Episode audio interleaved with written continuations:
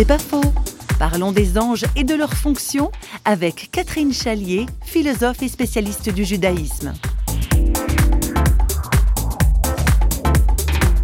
Souvent dans le langage commun, euh, lorsqu'on parle de quelqu'un disant Oh, c'est un ange, eh bien, on entend par là qu'il fait tous nos désirs, euh, ce qui est euh, tout à fait une manipulation d'autrui assez redoutable. Mais il ne s'agit pas du tout de ça dans la Bible. L'ange ne fait pas tous nos désirs, il nous fait découvrir quelque chose que nous sommes capables, nous, de donner, ce qui n'est pas du tout la même chose.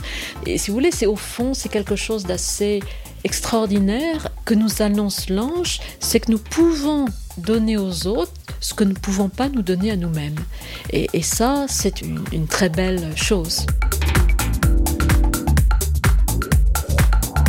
C'est pas faux, vous a été proposé par parole.ch.